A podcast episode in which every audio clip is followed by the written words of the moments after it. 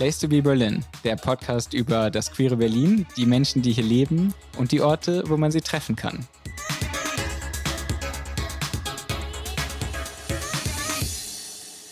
Hi, ich bin Tobias Sauer. Herzlich willkommen zur neuesten Episode des Place to be Berlin Podcasts. Ein paar Mal habe ich schon angedeutet in diesem Podcast, dass ich selbst in Berlin-Neukölln wohne und deshalb freue ich mich ganz besonders, dass wir dieses Mal in meinem Bezirk bleiben. Wir treffen nämlich Marvin Le Magas. Marvin ist einerseits Musiker und hat einige Songs veröffentlicht, oft so gute Laune-Songs, finde ich, und die Links findet ihr auf jeden Fall schon mal in den Show Notes. Und andererseits betreibt er einen Vintage-Fashion-Laden mitten im Zentrum von Neukölln an der Ecke Weserstraße, Reuterstraße. Bis unter die Decke ist der voll mit coolem Zeug, mit bunten Blusen und Hemden, mit Sonnenbrillen, Hüten, schwarzen Lederschuhen, Schals in allen Farben. Also wirklich alles, was ihr sucht, findet ihr dort. Kurz bevor Marvin den Laden aufgeschlossen hat, hat er mich auf der Straße vor dem riesigen Schaufenster begrüßt. Hi Tobi, willkommen in Neukölln. Vielen Dank. Wir stehen ja hier wirklich mitten im Herzen von Neukölln, wenn man so will, an der Weserstraße, Ecke Reuterstraße, direkt vor deinem Laden. Was magst du hier an dem Kiez? Äh, also früher wirklich war Neukölln echt so. Ich meine, ich komme aus dem Wedding und ähm, Neukölln galt ja damals immer so als der böse Zwillingsbruder sozusagen vom Wedding. Also im Wedding waren die ganzen ähm, Arbeiter und Arbeiterkinder und die Eltern haben tatsächlich gearbeitet und hier in Neukölln habe ich immer so das Gefühl gehabt, was natürlich irgendwie totaler Schwachsinn bestimmt ist, aber hier war immer so viel los, so viel Trubel, hier waren die Leute ständig irgendwie so, es war, es war laut, es war dunkel, es war relativ gefährlich, ähm, so habe ich es wahrgenommen. Ich meine, ich war ja auch ähm, jung, ne, ganz klein. Und ähm, ich habe es mir niemals zu träumen gewagt, dass Neukölln sich jemals so äh, weit und so gut und so schnell entwickelt. Und ich hätte es mir nicht zu träumen gewagt, dass ich hierher komme. Aber als ich zum ersten Mal hierher kam, um mir diesen Laden hier anzugucken, war ich total geflasht und total begeistert davon, was hier überhaupt so vor sich ging. Weil ich ja in einem anderen Bezirk, also Friedrichshain, Prenzlauer Berg, dort ist ja so ein bisschen die tote äh, tote Ecke, so, äh, wenn man äh, was natürlich so Gastronomie oder alles mögliche so Nachtleben betrifft. Und ähm, da wohne ich halt. Dort ist mein Dornröschenschlaf. Und wenn ich hierher komme, ist irgendwie Highlife. Echt so wirklich. Bin super froh hier zu sein. Ich hätte mir, nein, ich hätte es mir nicht zu träumen gewagt oder dass ich hier lande, aber ich bin jetzt hier und bin super zufrieden, hier zu sein, super froh. Und ja, also ich kann es eigentlich irgendwie jedem nur weiterempfehlen, der irgendwie Angst hat, nach Neukölln zu kommen, weil das gibt es tatsächlich, ne? dass Leute mir sagen, wie so, äh, Neukölln, ähm, hm, weiß ich nicht und so und äh, vielleicht komme ich dich mal besuchen und so, aber es ist echt alles irgendwie, hier wird auch nur mit mit Wasser gekocht. Ne? Also letztendlich ist alles echt super und easy und hier ist echt so viel los immer. Das ist das Beste, was man sich vorstellen kann für einen Laden. Wir stehen ja gerade vor dem Schaufenster deines Ladens und der sieht nicht so aus, als würde hier mit Wasser gekocht. Im Gegenteil, es ist total bunt und quirky, vielleicht im besten Sinne. Ähm, erzähl doch mal, was ist das Konzept von, dem, von deinem Laden? Was hast du dir dabei gedacht? Der Laden ist ähm, ein Vintage-Laden, ein, also Vintage ist ja Secondhand, also so eine ähm, bessere Version von Secondhand. Äh, bessere Qualität, äh, viel besser, besser durchdacht. Und der Laden spiegelt eigentlich alles wieder, was ich eigentlich auch bin. Und äh, mein Know-how als Designer, so, so kaufe ich die Sachen ein. Ich ähm, gucke, was ähm, Menschen interessiert, was ich den Menschen auch präsentieren will. Und darum ist der Laden auch so kunterbunt und wild. Und es gibt sehr viele verschiedene Sachen in meinem Laden. Und für mich war auch sehr, sehr wichtig gewesen, der, die Idee der Nachhaltigkeit. Also es klingt jetzt echt abgedroschen, aber als ich angefangen habe vor zehn Jahren mit dem Vintage, ist es tatsächlich noch gar nicht so auf dem Radar gewesen. Ne? Und für mich war es echt wichtig. Ich meine, wenn du so viele Sachen zu Hause hast, irgendwie so, bevor man sie wegschmeißt, man kann auch so viel damit machen. Und die meisten von den Sachen oder alle Sachen sind echt noch im Top-Zustand gewesen. Und da dachte ich mir irgendwie so, ey, wenn meine Freunde das haben wollen und auch Geld dafür bezahlen möchten, warum sollte ich irgendwie nicht einen Laden aufmachen? Und als ich dann den Laden hatte, ist es auch ziemlich schnell gut eingeschlagen. In den ersten zwei Tagen habe ich, glaube ich, schon die Ladenmiete gehabt damals an Neukölln, aber es war auch irgendwie wirklich wenig Geld, was ich bezahlt habe. Lass uns doch mal reingehen und vielleicht kannst du mir ein oder zwei Stücke zeigen, die dir besonders gut gefallen im Moment in deiner aktuellen Kollektion. Gerne. Willkommen! Juhu, danke. So, jetzt sind wir drin. Genau, normalerweise müsste jetzt die ganze Disco-House-Musik hier irgendwie aus den, äh, aus den Lautsprechern irgendwie kommen, aber die ist im Hintergrund tatsächlich, also hört ihr es vielleicht nicht. Ja, das ist mein Laden, das ist... Ähm Zeig uns mal ein, zwei deiner Stücke. Was finde ich hier? Ähm, okay, warte mal, lass mal... Okay, das ist hier meine Lieblingsjacke. Das ist eine... Ähm, karierte, grau-rot karierte ähm, Oversized-Jacke mit aufgesetzten Taschen ziemlich weird, so der Schnitt. Und äh, die ist halt, wie gesagt, oversized, groß, aus Wolle, äh, mit Paspellierung so an der Seite in Grau. Und wie gesagt, es ist rot, äh, grau kariert. Also es könnte irgendwie ein Designerstück sein von Balmain oder was weiß ich was. Und ähm, es ist jetzt nicht irgendwie so eine 0815 Jacke, die man einfach so irgendwo ähm, von der Stange kaufen kann, sondern das ist ein Teil, was man, also gerade auch diese Taschen, guck mal, die sind ja irgendwie einfach nur so drauf, mit einem mit einem Knopf äh, draufgenäht oder befestigt. Und ähm, das hat sowas wie, hat irgendwas, na, Trachtenmäßiges weiß ich nicht, aber so ein bisschen was von, irgendwas Englisches hat es. Also es hat für mich. Absolut, ja, Englisch trifft es irgendwie ganz gut, das stimmt. Oder? Marvin, es ist kurz vor 14 Uhr, du machst gleich den Laden auf und dann stürmt die Kundschaft hier herein. Ähm, wollen wir vielleicht einfach in Ruhe, wenn die Kunden wieder weg sind, im Studio weitersprechen? Oh ja, gerne, gerne, gerne. Auf jeden Fall, ja, stimmt. Ich muss jetzt den Laden aufmachen. Und äh, ja, wir sehen uns in ein paar Tagen im Studio. Super, ich danke dir. Danke. Bis dann. Ciao. Hallo Marvin, herzlich willkommen. Schön, dass du da bist. Ja. Äh, Danke dein, für die Einladung, Entschuldigung. Gerne. Dein Laden ist ja wirklich wahnsinnig schön und jetzt sind wir hier in diesem zur in diesem in dieser Kammer, die zum Studio umgebaut ist. Ich hoffe, du fühlst dich trotzdem wohl. Ich fühle mich überall wohl. Dankeschön fürs Kompliment, ja. Marvin, was ist noch passiert, nachdem ich weg war? Welche waren Kundinnen, Kunden da? Haben die was gekauft? Wie lief der Tag? Oh Gott, ich weiß es gar nicht mehr. Ich glaube, an dem Tag, wo du da warst, war tatsächlich irgendwie äh, nur ein, äh, nur, äh, nee, oh Gott, nochmal, also an dem Tag ist nichts passiert mehr, nichts Großes. Ich war irgendwie die ganze Zeit auch in meinem Kopf äh, beim Interview und äh, im Urlaub noch, weil ich bin gerade frisch aus dem Urlaub zurückgekommen. Insofern ist so ein bisschen diese Woche für mich irgendwie so ein bisschen nicht ankommen oder mich akklimatisieren. Insofern kann ich, äh, ist es so schlecht zu sagen. Jeder Tag ist irgendwie anders, äh, aber doch wieder gleich und es fallen einem nur irgendwie so ganz besondere Sachen auf, wenn irgendein Kunde super pissig ist, mhm. meistens, mhm. oder wenn einer super lieb ist. Und gestern hatte ich eine super liebe Kundin und insofern, ja, die kam rein und wollte Strapse kaufen. Dann dachte ich so, okay, let's go, das wird gut. Hattest du welche im Angebot? Nein. Oh. Aber Strapsenhalter. Okay. Und Spitzenunterwäsche. Und dann? Und dann ging's los. Erzähl mal. Sie hat anprobiert ja. und äh, es ging um Tanz, äh, Aufführung irgendwo. Viele Tänzer kommen tatsächlich zu mir äh, aus unterschiedlichen Richtungen und ähm, ich habe gemerkt, dass es jetzt wieder losgeht auf jeden Fall, dass die Leute jetzt auf jeden Fall wieder für ihre Performances Sachen suchen. Letztens war ein Mädchen da, die wollte, die arbeitet mit Feuer und hat mich gefragt, ob irgendwie der Body irgendwie viel Elastan drin hat, dass es irgendwie brennen könnte, wenn es, ich so, nein, wusste ich jetzt nicht, hat sie dann letztendlich doch nicht genommen, weil es muss 100% Baumwolle sein und die gestern, die wollte für ein 20 20s ähm, ähm, Performance, für eine 20s Performance, wo sie irgendwie strippen muss, äh, ein Ensemble haben. Und äh, das habe ich ihr dann irgendwie zusammengesucht und sie war sehr zufrieden und kommt heute nochmal wieder. Und das ist gestern passiert. Sind das so Kundinnen, Kunden, die du dir vorgestellt hast, als du den Laden eröffnet hast? Oder was war da deine Idee? Das ist eigentlich die Frage. Überhaupt nicht. Also diese Kunden, die Kunden kommen, so wie das Leben einfach so ist. Also die Kunden kommen rein und man ist jeden Tag immer wieder aufs Neue überrascht. Man kann sich nicht wirklich darauf vorbereiten. Man kann vorarbeiten, aber ähm, nein, ähm, habe ich mir so nicht vorgestellt. Ähm, das ist alles so unterschiedlich. Und ähm, als ich mir, als ich den Laden aufgemacht habe, habe ich mir gedacht, okay, ähm, der Markt ist bestimmt dafür da oder das Interesse ist da. Ich habe nicht ähm, im Sinne von Markt gedacht, dass ich jetzt irgendwie marktwirtschaftlich irgendwie jetzt irgendwie ein tolles äh, Startup aufmache und viel Kohle damit mache, sondern tatsächlich irgendwie, es ging um Nachhaltigkeit, es ging um letztendlich, also banal gesagt, um Sachen, die bei mir im Keller rumlagen und ähm, die ich dann irgendwann mal ähm, gewinnbringend verkaufen konnte an Freunde, an DJs, an Sänger und äh, dann ging es über den Flohmarkt weiter und vom Flohmarkt habe ich dann praktisch sofort meinen kleinen äh, Laden aufmachen können und the rest is history.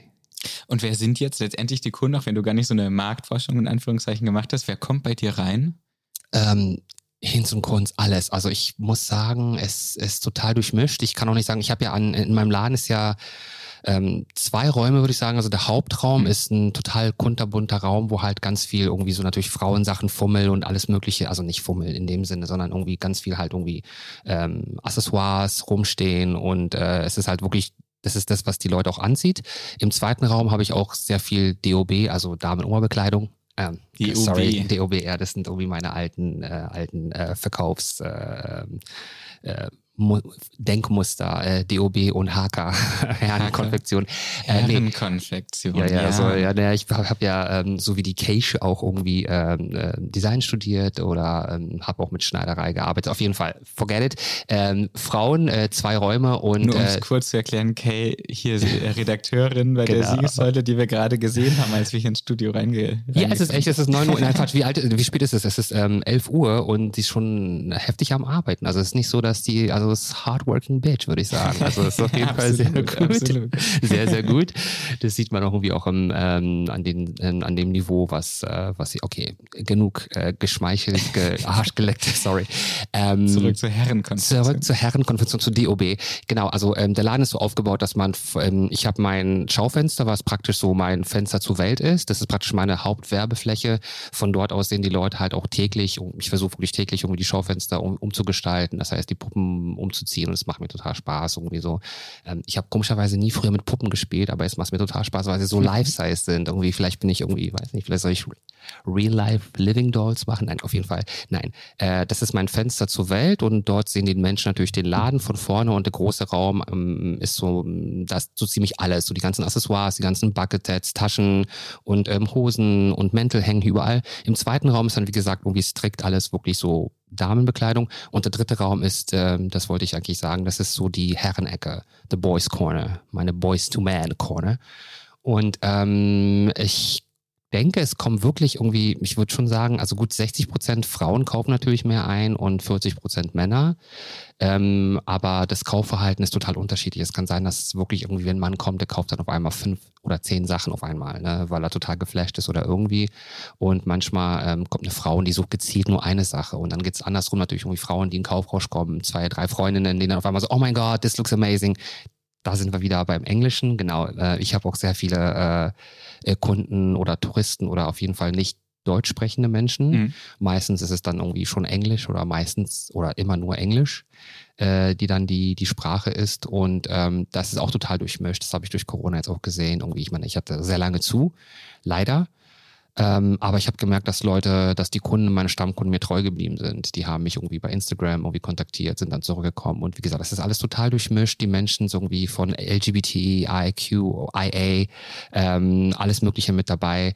Ähm, kommen die, also das heißt, das sind einerseits äh, Berlinerinnen, Berliner, aber äh, du hast auch Leute, die, also wenn du sagst Stammkundinnen, äh, kommen die dann auch, keine Ahnung, aus Amerika oder sowas und haben dich auf dem Schirm? Gibt es da sowas? Ja, ja, ja, auf jeden Wirklich? Fall. Es gibt Voll. auch Leute, die empfohlen, also wo ich empfohlen werde von Aha. über Freunden, ist es so äh, Mundpropaganda sozusagen. Das ist sehr, sehr wichtig für kleine Unternehmen dass man über sie redet, dass man sich weiterempfiehlt oder dass man es, also man hört es immer wieder mal. Es ist jetzt nicht irgendwie so, dass man wirklich davon nur lebt.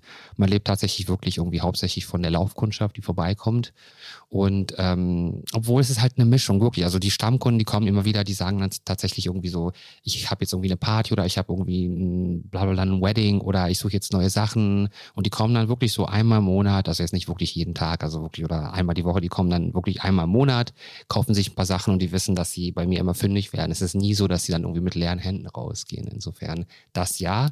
Und Touristen, je nachdem, also man, du weißt es ja wahrscheinlich selber, wenn man im Urlaub ist, liegt das Geld locker und äh, man möchte was was aus dem jeweiligen Land mitbringen. Souvenirs. Souvenirs. Genau, das sind jetzt keine äh, Touristensouvenirs, so, keine Ahnung, irgendwie irgendwelche Muscheln mit irgendwelchen Magneten, wo Berlin draufsteht oder I love Berlin. Also das sind so Sachen, von denen ich mich irgendwie von Anfang an ferngehalten habe, obwohl mir, obwohl mir Leute das empfohlen haben, so ja, mach doch irgendwie so. Ich habe, wie gesagt, meine Vintage, meine up, upcycled oder, oder ähm, Quality Secondhand. Das ist es letztendlich. Das ist ein schöner Slogan, Quality Secondhand. Ja. Das klingt, äh, klingt toll.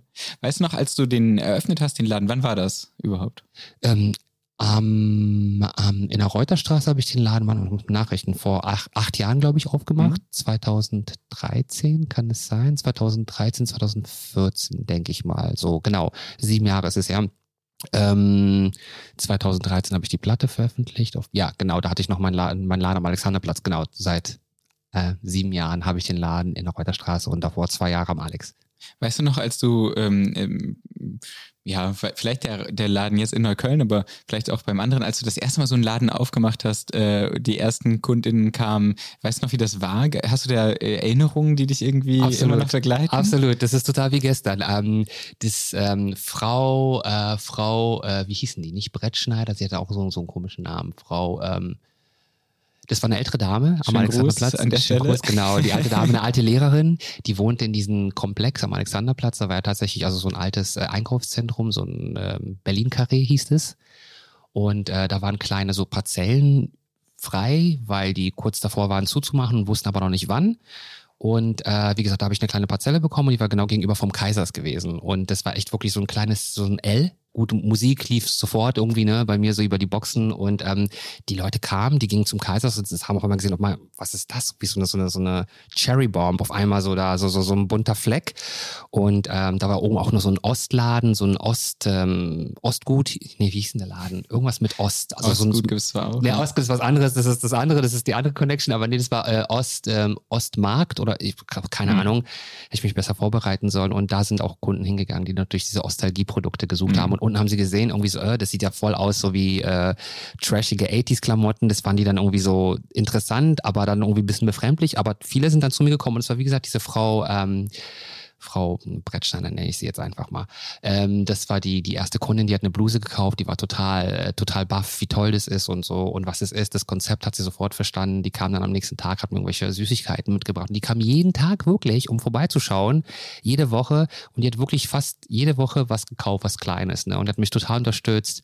Äh, als ich umgezogen bin, hat sie mich sogar besucht, einmal in Neukölln, mhm. obwohl es für sie natürlich auch ein sehr, sehr langer Weg war, irgendwie mhm. nach Neukölln. Sie wird auch nicht irgendwie in erster Linie nach Neukölln zu Besuch kommen, aber sie war total gut überrascht oder sehr überrascht gewesen, wie toll Neukölln ist, hat dann einen Friseur auch hier gefunden, glaube ich. Und es war so die erste Kundin und ähm, das war schon sehr, sehr überraschend. Und in dem neuen Laden am, ähm, in der Reuterstraße war die erste Kundin Pansy. Sie hat sich ein Kimono geholt, so viel ich mich, so, so viel ich mich erinnern kann. Ich glaube, das war Pansy, genau. Und äh, ja. Eine Polittunte. Eine so Polittunte, ja. äh, genau, so äh, sehr straightforward. Mhm für jeden Skandal zu haben. Das dazu. Das kann man, glaube ich, so sagen.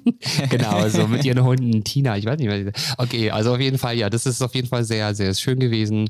Äh, sie wusste, dass äh, ich den Laden aufmache, glaube ich, hat ihn gesehen, ist vorbeigekommen mit ihrem Hund und hat dann das Kimono gesehen, hat es sofort gekauft und äh, wie Frau, also im Gegensatz zu Frau Brettschneider ist sie nicht nochmal wiedergekommen, hm. aber Frau Brettschneider ist dann tatsächlich irgendwie damals, äh, ja, Stechmesser, Frau Stechmesser hieß sie. Oh Frau, ja. Dann an dieser Stelle wirklich schönen Gruß an Frau Stechmesser und, an, und an Kundinnen, die auch nur einmal kommen. Aber es gibt ja noch Chance, sie könnte ja nochmal vorbeischauen. Ja, auf jeden Fall. Sie hat auch andere Leute hingeschickt, auf jeden Fall. Du hast, ähm, du hast es so kurz erwähnt, aber so ganz verstanden habe ich es nicht. Warum? Entschuldigung. Mhm.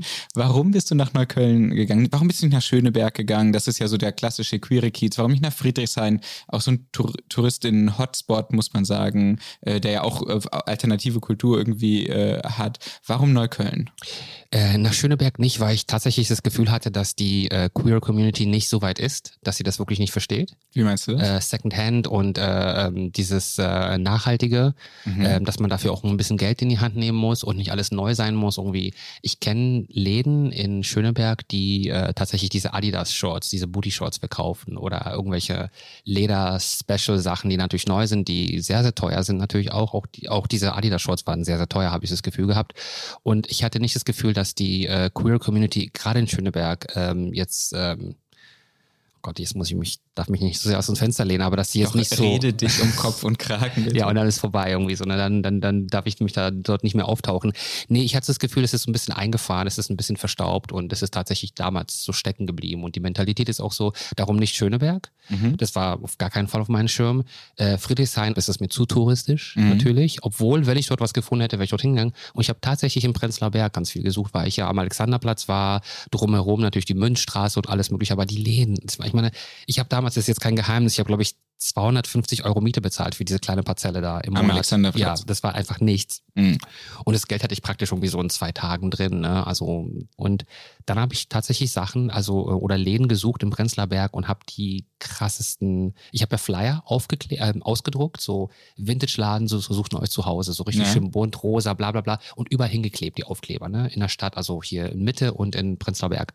Und es kam tatsächlich so eine richtige, richtige Anfeindung so was soll das hier mit ihren, mit ihrem Dreck und so, und ihren Graffiti und so, wenn ich das nochmal in unserem Kiez, sehe- Kiez sehe, dann werde ich das irgendwie dem, dem, dem Amt irgendwie melden, dem, dem Grünflächenamt, bla bla bla. Haben sie überhaupt irgendwie eine Lizenz, das aufzukleben? Plakat, Plakatieren ist hier verboten, bla bla. Ich dachte mir so, oh Gott. Wo in Prenzlauer Berg? Ja, das? Prenzlauer Berg. Das war wirklich, Wirklich? am Kollwitzplatz. Da war so ein kleiner Laden und der war irgendwie auch sündhaft teuer. Keine Ahnung, irgendwie so 30 Quadratmeter war der Laden und die wollten irgendwie 1000 Euro haben Miete. Dafür dachte ich so irgendwie, no fucking way. Und drumherum habe ich so die Aufkleber geklebt, weil ich dachte irgendwie, das ist schon ein gutes Kiez, das ist nah zu mir. Ich wohne ja im ähm, Dreiländereck da am ähm, Volkspark Friedrichshain und es wäre einfach sehr nah für mich gewesen, mit dem Fahrrad hinzukommen. Und dann hat sich einfach gegeben, dass ich die Sachen dann irgendwann mal, glaube ich, auch in Neukölln am Wochenende, für, meine Mutter hat mir sogar noch geholfen und mein, mein Bruder irgendwie die Sachen aufzukleben dort. Und es kam tatsächlich ein Anruf von dem Barettino nebenan, das Café. Die meinten, ähm, ja, wir haben deinen Flyer gesehen und hier nebenan, das würde sehr gut passen. Da ist ein Friseur, der ist schon ewig zu und so. Und ähm, ich glaube, der sucht irgendwie jemand, der den Laden übernimmt. Bin ich hingekommen und der Laden war natürlich total die Zeit ist so in den 70er Jahren stehen geblieben dort. Und ich wusste, oh Gott, scheiße, da musst du echt viel investieren. Aber ich hatte meine Sachen schon ein halbes Jahr im, äh, das war schon seit einem halben Jahr geschlossen, der alte Laden. Der alte Laden. Die waren, äh, die ganzen Sachen waren im, ähm, in so einem Storage Room gewesen.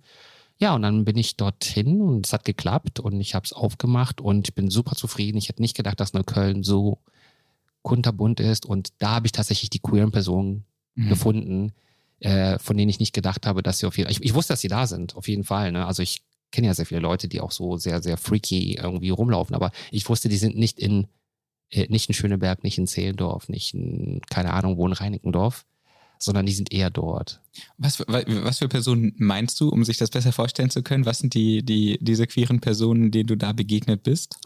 Open-minded, Multikulti, Next Level. Ganz einfach. Also Leute, die sich was trauen, Leute, die äh, sich trauen, äh, ähm, sie zu sein, Mhm. äh, ihre Sexualität offen zu präsentieren oder ihre, äh, ihre Identität offen zu präsentieren. Sehr viele, ähm, es sind sehr viele Transsexuelle, sehr viele Transen sind auf jeden Fall auch da. Also es sind jetzt ein Unterschied natürlich, irgendwie Menschen, die sich nur abends anziehen und Menschen, die tatsächlich irgendwie äh, ähm, das Geschlecht anpassen. Das merkt man auf jeden Fall. Die sind, im, die sind immer da, die siehst du.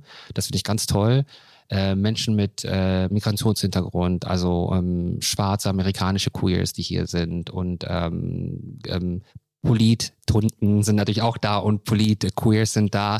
Und das merkst die Leute sind sehr interessiert, die kommen und ähm, da würde ich auch sagen, dass das äh, Interesse auf jeden Fall da ist, dass sie es merken, aber ich bin jetzt nicht per se ein Laden, der jetzt irgendwie so LGBT irgendwie Fummel verkauft mit irgendwelchen Perücken, mit irgendwelchen Drag-Shows oder DJ-Sets und so, würde sich vielleicht irgendwie ähm, anbieten, aber es ist einfach so, wie es ist und äh, ich mag es so ein bisschen low-key. Also ich finde, in Neukölln ist man nicht so ähm, so auf die Fresse hauen, so, dass man, ups, jetzt, jetzt habe ich es doch gemacht. Ich habe jetzt das Mikrofon Mikrofon geschlagen. geschlagen, das, was man nicht machen darf. Und ich habe noch gesagt, ich bin so ein Profi. Nein, äh, ja, das finde ich sehr, sehr interessant in, in Neukölln, dass man da wirklich nicht ähm, äh, nach dem Äußeren ähm, betrachtet wird, was in Schöneberg auf jeden Fall der Fall ist. Auf der anderen Seite, glaube ich, hat ähm, Neukölln schon noch den Ruf, rauer zu sein vielleicht und vielleicht auch ähm, gefährlicher so ein bisschen, also als, als Ruf. Der Ruf, der Ruf Ja. ist da, ja, ich mag es auch rough. Äh, nein.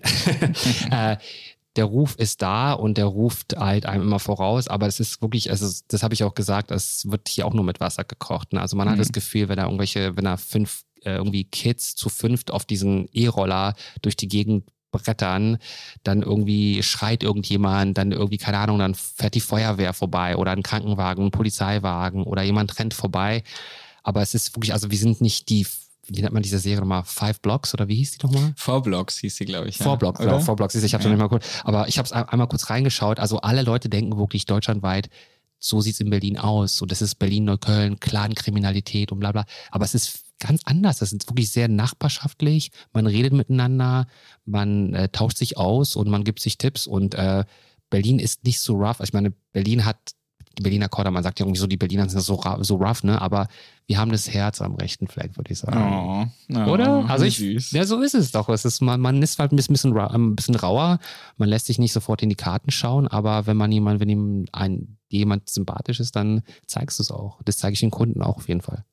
Sympathisch ist mir auch deine Musik, über die wir auch noch sprechen müssen oh, heute. danke schön. Ähm, die macht, finde ich, direkt so äh, gute, also mir hat sie direkt gute Laune gemacht, finde ich, als oh. ich sie oh. gehört habe. Wie würdest du sie eigentlich charakterisieren? Ich finde es immer so schwer, irgendwie Musik von anderen zu charakterisieren, deshalb frage ich einfach dich. Ähm, vielen Dank erstmal. Also ja, also für mich muss Musik immer, ähm, ich kann meine Musik nicht beschreiben. Meine Musik ist eine Mischung aus ähm, House, Disco und Retro-Pop, also so 80s mhm. auf jeden Fall. Das ist so eine Mischung davon und ich versuche dem immer treu zu bleiben, weil es auch die Musik ist, mit der ich aufgewachsen bin, die mich ähm, influenced hat, also beeinflusst hat und ähm, ich versuche natürlich immer wieder mal ein paar Sachen zu machen. Es geht manchmal so ein bisschen ins Jazzige oder ein bisschen ähm, elektronischer, ein bisschen härter. Aber meistens ist es mir wichtig, dass man meine Stimme hört, meine Message, also meine Lyrics, die ich ja schreibe. Das ist so mein, mein Steckenpferdchen. Und äh, das ist eine Mischung von allem. Also ich bin sehr äh, konsequent, was das betrifft. Also ich jage keinen neuen Trends nach. Und für mich ist immer wichtig, dass Musik muss irgendwie ein Gefühl vermitteln. In erster Linie ein Gefühl vermitteln. Es muss was mit dir machen. Musik muss dich bewegen. Und äh, Musik muss für mich ehrlich sein. Mhm. Und damit hadere ich immer so bei anderen Leuten, wenn ich zum Beispiel Musik von, von Leuten höre, da wird ganz viel drüber geschrieben, irgendwie in welchen Rezensionen, das ist das und das und tausend Sachen, dann hörst du es dir an, nicht so, weißt du, so, das, mhm. das, das berührt mich dann immer nicht ich gebe den Leuten natürlich immer eine Chance, ne? wenn sie vielleicht live sind oder manche sind Videokünstler, die mehr visuell natürlich sind. Andere sind sehr, sehr musikalisch. Also Erik Leuthäuser zum Beispiel ist ein sehr, sehr toller Jazzmusiker, ein queerer Jazzmusiker. Also es sind so Sachen, wo ich mal denke, so, wow, das ist echt so, das gibt's auch, ne, so richtig, richtig, das, die verstehen das Handwerk und die sind real. Und das berührt mich und ich freue mich, wenn meine Musik so bei anderen Leuten ankommt, dass sie irgendwas bei denen auslöst, dass sie den Tag vielleicht besser macht. Also meine Musik ist jetzt nicht irgendwie hyperpolitisch oder irgendwas, ne. Also es geht wirklich um, um Alltagsthemen, um mhm. meine Gefühle, um mein Befinden. Ähm, ja, also das ist, ähm, wir können die ja verlinken, vielleicht einfach mal, ja, dann, äh, dann äh, könnt auch ihr euch die anhören. Genau, das wäre doch vielleicht eine, eine gute Möglichkeit. Du hast damals zusammengearbeitet mit dem Ostgut, du hast vorhin schon mal erwähnt, das ist genau. ein, das Label äh, des Berghain. Das fand ich mhm. auch ein bisschen überraschend, vielleicht sind es auch wieder nur meine Klischees, aber für mich war das Berghain eher mit so duf, duf, duf, äh, düsterer äh, Musik. Ich hätte es überhaupt nicht mit so ja. gute Laune äh, verbunden. Ja. Wie kam es denn zu der Zusammenarbeit? Ganz, ganz zufällig. Also ich habe ähm, schon lange Musik gemacht, nachdem ich irgendwie, bevor ich nach Schweden gegangen bin, ich habe meine erste Platte 99 aufgenommen gehabt.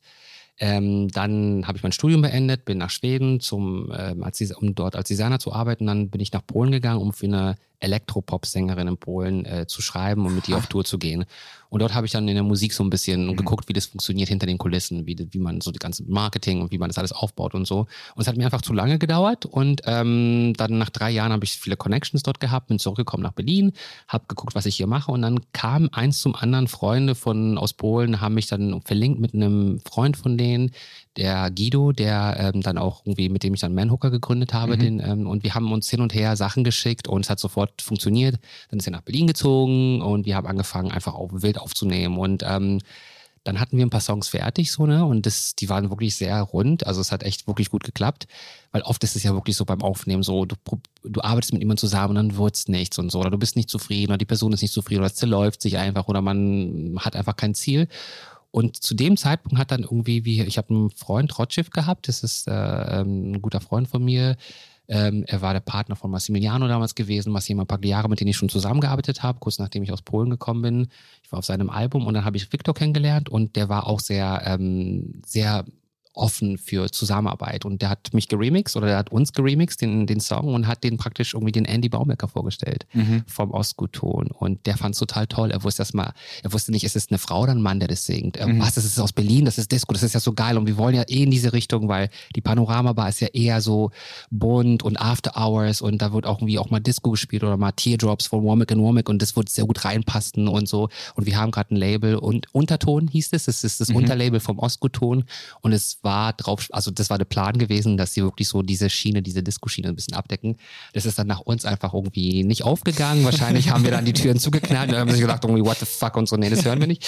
Aber äh, nee, ich habe sehr viel gutes positives Feedback bekommen. Die Platte hat sich sehr gut verkauft, muss ich sagen. Mhm. Die war auf Vinyl und äh, die ist sehr gut angekommen.